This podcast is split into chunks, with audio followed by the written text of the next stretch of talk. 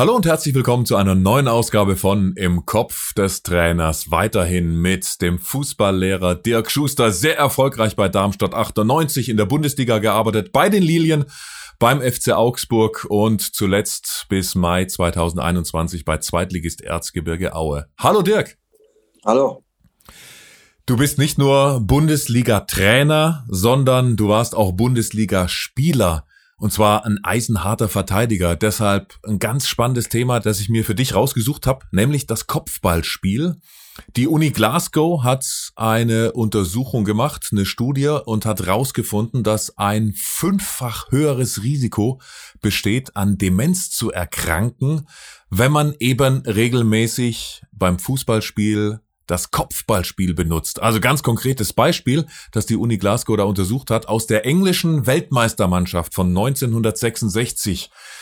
Wir erinnern uns, das Wembley-Tor damals gegen Deutschland. Also von dieser Weltmeistermannschaft aus der englischen Nationalmannschaft starben vier Spieler mit Demenz und zwei weitere, wie Bobby Charlton, sind daran erkrankt. Wurde bei dir in all den Jahren als Profi selbst, als Bundesligaspieler oder als Trainer das mal thematisiert, dass das Kopfballspiel möglicherweise auch Langzeitfolgen haben kann, wie im schlimmsten Falle eine Demenz? Nein, äh, als Spieler nicht. Ich habe zuletzt äh, in den Jahren als Trainer ab und zu am Rande davon äh, mal was mitbekommen oder mal was gehört, aber so richtig thematisiert wird es, wurde es nicht. Äh, ist für mich jetzt ein bisschen, glaube ein bisschen schockierend wenn man das vielleicht so drastisch mal sagen kann, weil in England wurde ja früher viel Kick and Rush gespielt und äh, da flogen die Bälle schon mal hoch und weit und dann äh, auf den Kopf in beide Richtungen, also Abwehrspieler und Stürmer wären da besonders gefährdet gewesen. Äh, ich habe davon mal was mitbekommen, dass äh, in einer anderen Sportart, beim Boxen, wenn die äh, ab und zu auf die Glocke kriegen und zwar relativ heftig, dass dann solche Erscheinungen, solche Krankheiten äh, auftreten können. Beim Fußballer noch nicht. Ist natürlich für mich jetzt auch ein, großer Ansatz gewesen, wo ich es gehört habe, zum Nachdenken. Auf der, anderen, auf der einen Seite, auf der anderen Seite, äh, wenn solche Studien gemacht werden, ist meistens auch immer irgendwas dran. Wie geht man damit um? Sollte das äh, sich bewahrheiten? Sollte das sich verstärken? Und äh, wie äh, sieht dann vielleicht die Zukunft äh, des Fußballs aus? Äh, weil Kopfball ist ein erlaubtes, probates Mittel worum es im Fußball geht, Tore zu erzielen oder Tore zu verhindern. Nichts anderes geht es ja. Und da haben natürlich Standardsituationen auch eine, eine große Bedeutung. Und äh, wenn man sieht, wie heute die, die Flanken mit den Bällen äh, geschlagen werden, äh, aus dem Spiel heraus oder noch brutaler äh, bei Freistoßsituationen oder bei ruhenden Bällen allgemein. Ich rede noch gar nicht von äh, direkten Freistößen, wo einer unter Mauer steht und das Ding dann äh, vielleicht voll aufs Zifferblatt kriegt mit über 100 km/h, dass dann äh, vielleicht Schäden auftauchen könnten oder Nachfolgeschäden auftauchen. Das ist äh, schon irgendwo auch dann nachvollziehbar und macht mich gerade ein bisschen auch oder hat mich auch ein bisschen nachdenklich gemacht. Aber könntest du dir als Trainer, als Bundesliga-Trainer vorstellen, dass es ein Fußballspiel irgendwann mal gibt, komplett ohne Kopfbälle?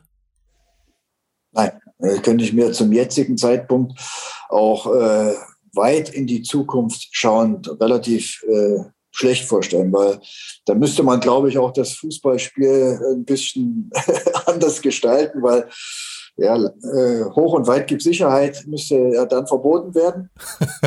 Sag mal, äh, hohe Flanken müsste verboten werden oder man, man darf überhaupt nicht mehr Richtung Ball gehen, wenn er in der Höhe ist mit, mit dem Kopf und versuchen, Tore zu erzielen. Also ich glaube, das ist ein bisschen äh, weit hergeholt. Aber ich denke, dass man äh, ja, verschiedene Schutzmaßnahmen treffen könnte, wobei ich nicht weiß, wie die jetzt aussehen könnten. Äh, ob das ein Helm ist, das ist das alles Spinnerei von mir. Äh, als Fußballtrainer und ehemaliger Spieler ist das Kopfballspiel für mich äh, natürlich ein wichtiges, probates Mittel, äh, Gegner zu beschäftigen, Gegner äh, Ball wegzunehmen, Gegner weh zu tun, indem man Tore schießt oder Tore verhindert. Äh, ja, und da sind in der täglichen Trainingsarbeit heutzutage auch verschiedene Dinge, wie das, wie das Kopfballpendel, sehr vernachlässigt worden, wo ich äh, selber als Trainer von meiner Warte aus sage, das müsste man viel mehr wieder oder dem müsste man viel mehr Bedeutung schenken. Weil wenn ich sehe, wie ja, viele Spieler heute über eine unzureichende Kopfballtechnik verfügen, äh, ist das für mich ein probates Trainingsmittel, weil das einfach äh, zum taktischen oder zum technischen Rüstzeug eines Fußballspielers dazugehört. Äh, wir früher als äh, junge Spieler haben öfters Zeit am Pendel verpasst äh, oder verbracht, wo man äh, einfach hochspringen musste, den Ball versuchen musste, eine ruhige Pendelbewegung zu geben oder ihn einmal durchrauschen lässt und beim zweiten wieder hoch und wieder. Und das ging eine halbe Stunde. Ja, so dass man dann immer wieder durch häufiges Wiederholen auch gewisse Abläufe erlernt hat. Dann springe ich richtig ab, wann, wie ist das Timing, wie habe ich den Ball zu treffen, dass er keine Wippbewegung macht, dass er am Pendel nicht hin und her springt, um das äh, wieder schwieriger für den nächsten Treffer zu machen. Äh, das habe ich in letzter Zeit ein bisschen vermisst in der Trainingsarbeit und äh, ist natürlich jetzt vielleicht auch gar nicht mal so doof gewesen, dass man es weggelassen hat, äh, um da die gesundheitlichen Risiken für Spieler vielleicht zu minimieren. Ja, die FA hat natürlich dann auch versucht, ein paar Maßnahmen vorzuschlagen. Eine davon, naja, eher suboptimal. Die FA hat gemeint, nur noch zehn Kopfbälle pro Spieler pro Woche bitte machen. Und da haben die Premier League Clubs natürlich auch eher gesagt, nö, also das, das geht ja gar nicht. Also da war eher Kopfschütteln ähm, ja, das klare Zeichen aus der Liga. Ich glaube auch, oder wird auch deine Meinung sein, also sowas ist ja überhaupt nicht umsetzbar. Allein von der Überprüfung her funktioniert sowas ja gar nicht. Außerdem muss doch erstmal die Regel geändert werden, damit ich auf das Kopfballspiel verzichte, weil wenn ich mich daran halte, dann habe ich doch einen großen Nachteil, oder?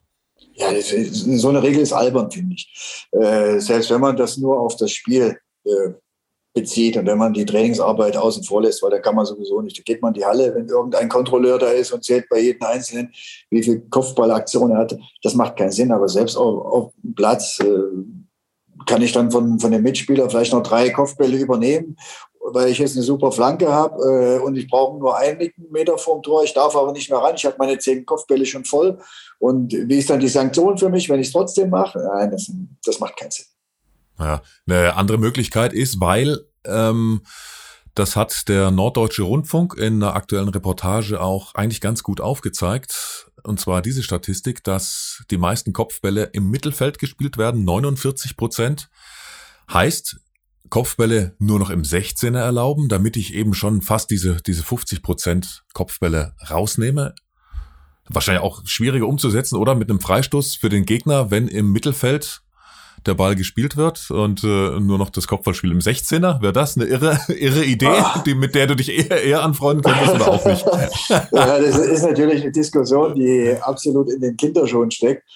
Äh, ich würde das Fußballspiel nicht so viel verändern. Oder es macht halt auch den Reiz ein bisschen aus beim Fußballspiel, äh, dass man den Kopf mit dazu nutzen kann. Auf der anderen Seite gibt es auch Verletzungen äh, anderer Art. Äh, sollte man dann die Zweikämpfe verhindern, um vielleicht Kreuzbandrisse zu vermeiden?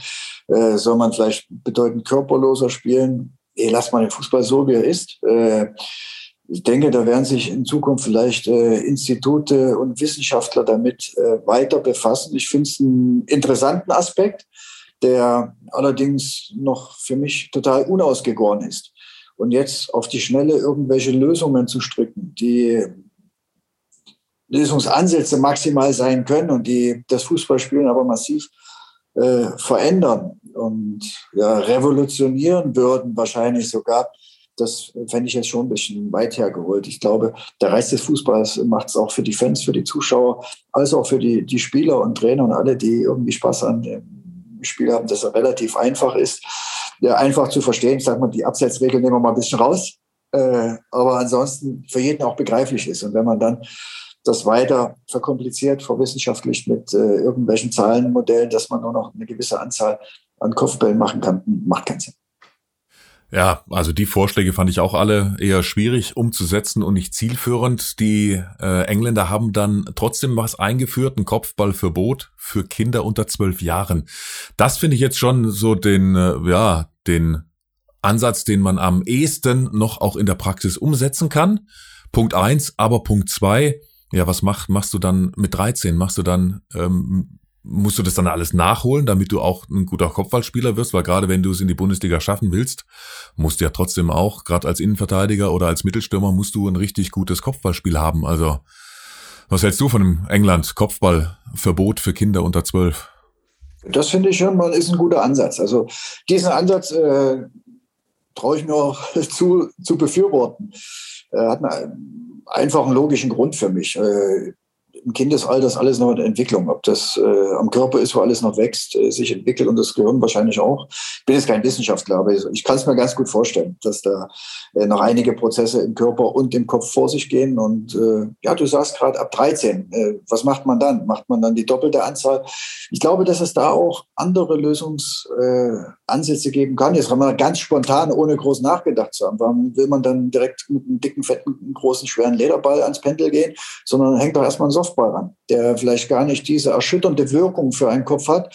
Und dann tastet man sich erstmal langsam mit anderen, leichteren Formen an dieses Kopfballspiel heran, ohne es komplett auszugrenzen auszuschließen, sondern nimmt erstmal weiche Bälle und dann nimmt man erstmal einen ganz weichen äh, Gummiball, bevor man an einen weichen Lederball rangeht, sodass man wie in der äh, Thematik äh, beim Fußball immer vom Einfachen dann zum Komplizierten und zum Schweren geht. Und ich glaube, da könnte man schon Wege und Lösungen finden, wie man das vereinfacht, dann auch äh, ab einem höheren Kindes- oder im früheren Jugendalter, dass man da trotzdem wenn man in einer höheren Liga oder zu den Senioren kommt, über ein gutes äh, Kopfballspiel dann verfügen kann. Aber wie gesagt, das war es nur spontan mal so herausgesponnen. Aber ich glaube, dass dieser methodische äh, Weg dann vom Einfachen zum Schweren sicherlich eine gute Rolle spielen kann und dass man das in der Entwicklung eines Kindes, äh, wo alles noch stattfindet, dann äh, auch ausschließen sollte. Und wahrscheinlich muss sich doch auch vom Mindset, auch von den Zuschauern ein bisschen was ändern. Denn stellen wir uns mal die Situation vor. Zwei Spieler, die prasseln richtig schön und fett leider mit den Köpfen aneinander der eine kann direkt weiterspielen, aber der andere wird behandelt, braucht dann auch wieder so den klassischen Turban. Er kommt zurück aufs Feld und wird erstmal von den Zuschauern gefeiert, weil er so ein eisenharter, ja, vielleicht Verteidiger ist, so wie, so wie du das früher warst. Und auf der anderen Seite der Trainer, der wird doch den Spieler auch eher nicht daran hindern, wenn der Spieler sagt, ja, es geht wieder, weil man will ja auch nicht als Spieler als Weichei verschrien werden und als Trainer braucht man den Spieler ja auch und will, will ja auch, dass, äh, dass man harte Spieler in der Mannschaft hat, oder? Ist, ist das richtig, dass, dass man als Trainer da eher nicht sagt, nee, du bleibst jetzt eher draußen? Und als Spieler, aus Spielersicht sagt man, nee, ich bin doch kein Weichei, klar geht's, auch mit Turban. Und die Zuschauer sagen, ja, geilster Spieler überhaupt, der geht mit Turban und Kopfverletzung zurück auf den Platz. Ja, das ist ja für mich so ein bisschen der Worst Case, wenn da zwei zum Kopfball hochgehen und mit dem Pfirsich da zusammenrasseln und dann äh, auch richtigen Brummschädel haben. Ich bin jetzt mal nur davon ausgegangen, die Auswirkungen vom Ball in den Sätzen vorher bei mir. Ich glaube, dass man äh, da schon auf einem besseren Wege ist, indem man alles äh, reglementiert hat und äh, auch sanktioniert hat, was im Kopf zu tun hat, wenn dann Ellbogen dazu kommt und dass es auch hart sanktioniert wird. Und das finde ich gut, weil das natürlich äh, eine Verletzungsgefahr ist, die man äh, minimieren kann, indem man einfach den Ellbogen nicht äh, so einsetzt, dass er beim Gegner eine Verletzung oder vielleicht sogar im übelsten Fall einen Schaden nach sich ziehen kann. Ich will jetzt gar nicht von irgendwelchen Demenzgeschichten, aber von Knochenbrüchen, Jochbeinbrüchen, Augenhöhlenbrüchen, was es alles schon gegeben hat, dass man sowas ausschließen kann. Das ist richtig. Soll es mal zu dem Fall kommen, denke ich, hat man als Trainer eine besondere Funktion und eine besondere Aufgabe, auch ganz eng mit der medizinischen Abteilung, da die richtigen Ansätze und die richtigen Lösungen zu finden und dann vor allen Dingen auch die richtigen Entscheidungen zu treffen. Ich glaube, dass äh, die Ärzte in den Profiligen so auch ein Hauptaugenmerk drauf legen, dass Spieler geschützt werden müssen, auch vor sich selber mal geschützt werden müssen. Dass bei mir selber auch äh, teilweise erlebt, ja, solange wie der Kopf nicht unterm Arm hängt, spiele ich weiter. Also äh, scheiß drauf. Äh, Gesundheit völlig egal. Ich will der Mannschaft helfen, ich will weiter auf dem Platz bleiben, ich will meinen Job machen. Ja, und äh, das ist manchmal der falsche Ansatz. Und ich denke, dass die Medizin und vor allen Dingen auch die Mediziner, die die Mannschaften betreuen, auch in der Richtung äh, sensibilisiert sind. Bei Kopfverletzungen äh, ganz genau hinzuschauen. Das dauert dann auch mal zwei, drei Minuten auf dem Platz, bisschen länger. Aber die Ärzte müssen sich ein genaues Bild verschaffen. Und das weiß ich äh, aus eigener Erfahrung. Kann der Spieler weiterspielen? Äh, ist er in der Lage dazu? Ist er auch kopfmäßig und geistig dazu in der Lage oder hat er irgendwelche Blackouts oder kann er sich an verschiedene Dinge nicht erinnern oder kann er am Finger, der ihm vielleicht vorm Gesicht umgeführt wird, mit den Augen gar nicht folgen. Also ich glaube, diese Tests spielen erstmal eine ganz große Rolle, bevor man eine Entscheidung im Verbund mit dem Arzt trifft, dass, äh, dass es weitergeht oder nicht. Und das Gute an der Sache ist ja, glaube ich, dass der Spieler, der äh, verletzt worden ist, erstmal vom Platz runter muss. Und äh, dann hat man natürlich einen ganz anderen Einfluss auch als Trainer und als Mediziner draußen an der Seitenlinie, vielleicht in einer ruhigeren Minute oder Sekunde, als wenn auf dem Platz alles hektisch äh, weitergeht. Da kommt noch Gegenspieler, äh, komm, stell dich nicht ein, weil doch gar nicht so schlimm, du schauspielerst doch nur. Ja, da werden wieder Emotionen frei, also dann, dann beiseite oder sage, äh, wie sieht's denn aus? Ich kann weiter, ich kann weiter, ich kann weiter. Ja wie steht es denn überhaupt? Äh, 4-0 von Gegner? Äh, okay, wir wechseln aus. Ja, das, das sind natürlich Situationen, die, äh, die ich selber ansatzweise auch schon mal bei Spielern mitgemacht habe. Der Hanno Behrens ist mal äh, fürchterlich in, in, Braunschweig mit dem Kopf äh, zusammengestoßen. Äh, er lag da, er musste behandelt werden. Er konnte, glaube ich, auf dem Platz äh, und an der Linie auch einigermaßen verbal sich äußern, ist dann wieder erstmal auf dem Platz raus, ist aber äh, gewankt und ein bisschen taumelig unterwegs gewesen, dass wir sofort entschieden haben, runter mit dem rausholen, selbst äh, da nochmal ein paar Sekunden mit einem Mann, Meter, äh, mit einem Mann weniger spielen. Und das haben wir dann auch gemacht. Wir haben natürlich dann äh, in der Situation auch ein Gegentor bekommen, was total ärgerlich war, aber uns war dann diese Gesundheit des Spielers wichtiger. Und er wurde dann vom Physiotherapeuten und vom Arzt in die Kabine begleitet, hingelegt, äh, Beine hoch, äh, ja, erstmal, dass er sich beruhigt. Alle medizinischen Erstversorgungen wurden erledigt und das war dann das Wichtigste für uns. Denn wo wir in der Halbzeit reinkamen, äh, fragte äh, der Hanno, Co-Trainer von mir, wie haben wir eigentlich gespielt? Und das war aber gerade erst Halbzeit. Und da war für uns schon klar, dass es die richtige und beste Entscheidung äh, war, die wir treffen konnten. Ja, ist dann da, was du gesagt hast, sobald äh, oder solange der Kopf nicht äh, in der Hand ist, kann ich weiterspielen. Haben wir da, also wir Trainer, wir Spieler oder wir Fans und Fußballfreunde, haben wir da noch eine falsche Männlichkeit, dass wir denken, ja, es geht schon, der kann auch mit Turban und Kopfverletzung noch ein bisschen spielen? Da ist natürlich die Eigenverantwortung vom Spieler auch mitgefragt. Und da gibt es natürlich auch äh, verschiedene Spielertypen, die äh, diese Einstellung haben, die sagen, okay, ja, mir egal, ich gehe da durch, ich bin das meinen Jungs schuldig, ich kämpfe, bisschen übertrieben gesagt, bis zur letzten Patrone. Und ich, Eben, ich du ja auch. Du, du hättest es ja auch nicht gemacht. Ähm, wenn, wenn dir dein Trainer damals gesagt hätte, Dirk, raus jetzt, du hast, äh, hast eine Kopfverletzung, dann hättest du, hättest du dem Trainer einen Vogel gezeigt und trotzdem weitergespielt, ja. oder? Ja, ja, sag, ja. deswegen sage ich ja, manchmal muss der Trainer heutzutage auch den, den Spieler vor sich selber ein bisschen schützen. Und äh, ich glaube, dass die Entwicklung im Fußball von der medizinischen Seite, äh, ja, auch von der Diagnostik und vom allen bedeutend äh, fortgeschrittener ist und dass man heute sensibler mit solchen Dingen umgeht. Ich denke, dass das früher vielleicht noch nicht so der Fall äh, war, dass man jetzt äh, ja auch verschiedene Untersuchungen zur sporttauglichen Untersuchung vor der Saison mit einfließen lässt, äh, wo alle Körperteile äh, begutachtet werden und alle durchleuchtet werden und für alle natürlich auch ich will nicht sagen, eine Diagnose, eher ein Exposé erstellt wird, was alles funktioniert oder weniger funktioniert und wo die Schwachstellen am Körper von einem sind. Ich denke, das ist der richtige Weg. Und äh, früher war das noch ein bisschen anders. Da hatte das so ein bisschen Makel, äh, wenn man runtergeht. Ist von Typ zu Typ unterschiedlich. Manche hören in den Körper rein und wenn da die Wade ein bisschen zieht, Trainer, mein Muskel macht zu, ich kann nicht mehr und äh, ich muss raus. Dass man da auch mal sagen muss, okay, wenn du raus willst, spielen wir mit einmal weniger. Du bleibst auf dem Platz, weil man genau weiß, dass er vielleicht ein bisschen wehleidig ist und ab und zu auch mal zu seinem Glück gezwungen werden muss. Ja, oder dass er vielleicht äh, sich gewissen Situationen nicht gewachsen fühlt und dass man einen Spieler dann auch sagen muss, du musst aber da durchgehen. Du, ja, du hast nichts. Weiter geht's. Und andere, äh, auch jetzt nochmal Aitaj Sulu, der in St. Pauli, wo fast sich selber ein Zahn zieht und äh, in Ingolstadt eine riesen Platzwunde hat, wahrscheinlich auch eine leichte Gehirnerschütterung hat, Turban gemacht hat und Trainer äh, du holst mich nicht runter. Ich sag's, du holst mich nicht runter. Wahrscheinlich hätte ich runterholen müssen äh, und dann auch was wir dann auch gemacht haben, aber in dem Moment wollte er erstmal weiterspielen. Also er hatte dann im Gesicht eine Fraktur, glaube ich, aber er hat gesagt, er will erstmal weiterspielen. Ist auch nochmal aufs Feld drauf und war aber dann die, die richtige Entscheidung auch von ihm, weil er gemerkt hat, dass es doch nicht weitergeht. Und von uns, wo wir immer vom Co-Trainer nur das Auge auf ihn hatten, der hat sich gar nicht mehr aufs Spiel konzentriert, sagt, guck nur nach Alltouch. Wenn du irgendwelche Zeichen siehst, was da nicht rund läuft oder was äh, nicht passt, sag Bescheid, hol mal runter. Haben wir dann auch gemacht. Also er hat dann selber gemerkt, geht nicht und wir haben auch gesehen, funktioniert nicht. Ab, rein.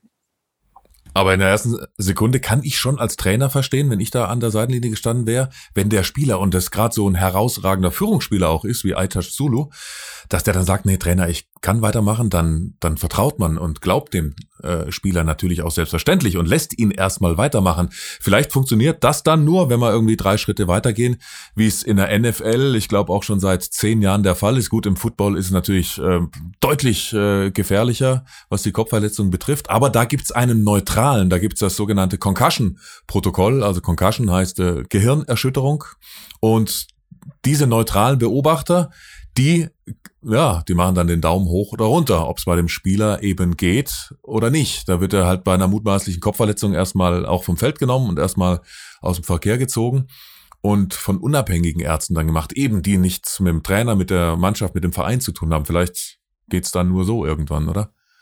Ja, das ist, glaube ich, auch ein guter Ansatz, dass äh, neutraler äh, Doktor vielleicht äh, auf der ganzen Sache sich den annimmt und da drüber schaut.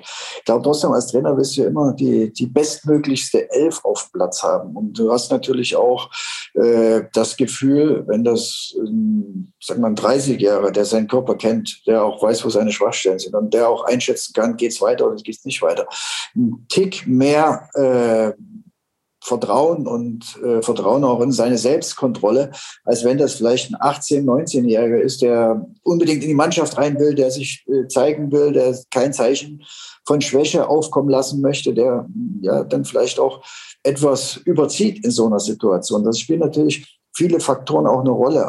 Aus Trainersicht wirst du natürlich immer an Ergebnissen gemessen und wirst da immer gemessen, wie sich die Mannschaft präsentiert und dass du natürlich dann Interesse hast, die bestmögliche Elf um Platz zu haben, ist auch ganz normal, das ist ganz klar. Ich glaube trotzdem, die Gesundheit ist das höchste Gut, was jeder hat. Und da haben wir in der Vergangenheit äh, bei unseren Vereinen auch immer appelliert an die Spieler, dass äh, sobald sie irgendwas spüren, sobald sie sich nicht wohlfühlen, sobald sie irgendein Ziehen in der Muskulatur haben, ja, sobald sie das Gefühl haben, dass mit ihrem Körper was nicht stimmt, dass sie bitte zum Physiotherapeuten gehen, uns Bescheid sagen, um da gewisse Dinge ausschließen zu können. Ja, und nicht irgendwie den Weg des falschen Ehrgeiz gehen, äh, vielleicht noch etwas mehr kaputt machen oder nicht ihre Leistung bringen können und dann dementsprechend beurteilen werden, als ob sie schlecht gespielt oder trainiert hätten. Also du als Bundesliga-Trainer aktuell würdest den damaligen Bundesligaspieler Dirk Schuster in so einer Situation jetzt auswechseln? Ja, das wäre, glaube ich, manchmal besser gewesen bei mir, ja.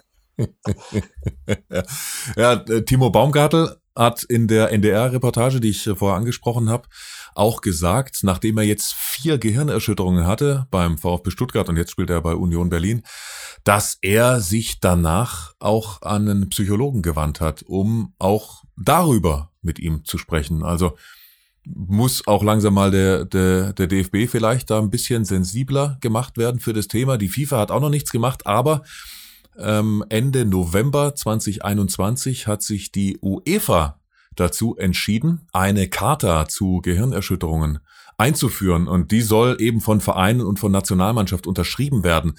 Darin heißt es wörtlich, besteht der Verdacht auf eine Gehirnerschütterung unterbricht der Schiedsrichter das Spiel und lässt den verletzten Spieler vom Mannschaftsarzt untersuchen. Die Spieler sollen derweil Ruhe bewahren und sich nicht in die Untersuchung einmischen. Ja, der Spieler will immer spielen, ne? da sind wir wieder bei der Thematik. Oder der mhm. Mitspieler sagt dann, oder der Gegenspieler, was du angedeutet hast, ja komm, steh auf, das ist doch nix. Weiter heißt es, grundsätzlich sollte die Untersuchung nicht länger als drei Minuten dauern. Es sei denn, ein ernsthafter Vorfall erfordert es, den Spieler auf dem Spielfeld zu behandeln oder für einen sofortigen Transport ins Krankenhaus ruhig zu stellen. Ist eine Diagnose innerhalb dieser drei Minuten nicht möglich und oder besteht ein Verdacht auf Gehirnerschütterung, so sollte es dem Spieler nicht erlaubt werden, weiterzuspielen. Ja, das Klingt erstmal logisch, keine Frage. Ein Spieler, der eine Kopfverletzung erleidet, die auf eine mögliche Gehirnerschütterung hin untersucht werden muss, darf erst weiterspielen, wenn der Mannschaftsarzt dem Schiedsrichter ausdrücklich bestätigt hat, dass dieser Spieler dazu in der Lage ist. Dabei liegt die Entscheidung, und jetzt Achtung, geht auch in deine Trainerrichtung, dabei liegt die Entscheidung ausschließlich beim Mannschaftsarzt. Trainer, Unparteiische und Spieler dürfen nicht in die Untersuchung und die Entscheidung des Arztes einmischen okay für dich? Gerade letzterer Punkt, ja. Macht absolut Sinn. Ich glaube, dass die Ärzte die Fachleute sind und äh, das nicht umsonst auch studiert haben und ihre Ausbildung da gemacht haben und äh, wir ganz gerne so die, die Laien auch mal ein bisschen rumdoktoren und sagen, komm, ist nicht so schlimm, mach weiter. Ja, das äh, macht absolut Sinn. Äh, Nochmal was zu den Kopfverletzungen, Baumgartel. Auch Christoph Kramer hat in der Vergangenheit sehr oft äh, Kopf Erschütterungen gehabt oder Probleme äh, mit Kopfverletzungen. Ich denke, dass diese Vereine heutzutage, und ich habe das selber, äh, wenn Spieler eine Kopfverletzung hatten, ob das in Aue oder in Darmstadt war, äh, die Vereine, dass sie großes Auf Hauptaugenmerk mit drauflegen, dass diese Kopfverletzung und diese Gehirnerschütterung äh, hundertprozentig erst ausgeheilt werden müssen, äh, bevor sie wieder am Trainingsbetrieb teilnehmen dürfen und bevor sie überhaupt wieder Erschütterungen des Körpers, also ist auch ein Lauftraining nicht möglich. Also es wird dann abschließend immer ein Test gemacht, wo Hirnströme gemessen werden und äh, unabhängig vom Wohlbefinden oder vom weniger Wohlbefinden des Spielers, sondern wo man ganz klar dann auch äh, diagnostisch feststellt, ist der Spieler vom Kopf, vom Hirn wieder so weit hergestellt, dass er wieder normales, leichtes Aufbautraining machen kann, weil jeder Schritt im Lauftempo ist eine Erschütterung des Körpers, was natürlich auch des Kopfes ist und das nicht förderlich wäre. So hat man mir es erklärt. Und äh, bis dahin darf er überhaupt nichts machen. Und äh, das ist auch der richtige Weg, denke ich, dass diese Dinge nicht auf die leichte Schulter genommen werden, sondern wenn sowas passiert ist, dass es auch bis zum bitteren Ende ausgeheilt werden muss. Und äh, ich denke, da ist man mit dieser äh, Strategie, die du gerade vorgelesen hast, auch auf dem richtigen Weg. Und die Zeit sollte man sich nehmen und dann gibt es halt noch fünf Minuten Nachspielzeit. Ob es jetzt äh, fünf, acht oder zwölf sind, das ist dann auch egal. Äh, das, das, die Gesundheit des Spielers, das, das Wohlbefinden des Spielers auch an erster Stelle steht. Und das, was du jetzt äh, gesagt hast, das finde ich auch enorm wichtig, weil es Leben retten kann, nämlich dass der Spieler nach einer Gehirnerschütterung wieder sich komplett regeneriert. Muss ich auch nochmal kurz, weil es ja eine, eine interessante Reportage war, die die NDR-Kollegen da zitieren, die eine Ärztin hatten, die genau das gesagt hat, nämlich so sinngemäß, wenn du deine erste äh, Gehirnerschütterung oder eine Gehirnerschütterung nicht komplett auskuriert hast, spielst dann wieder Fußball, kriegst vielleicht wieder eine Gehirnerschütterung, dann kann das zum sofortigen Tod führen.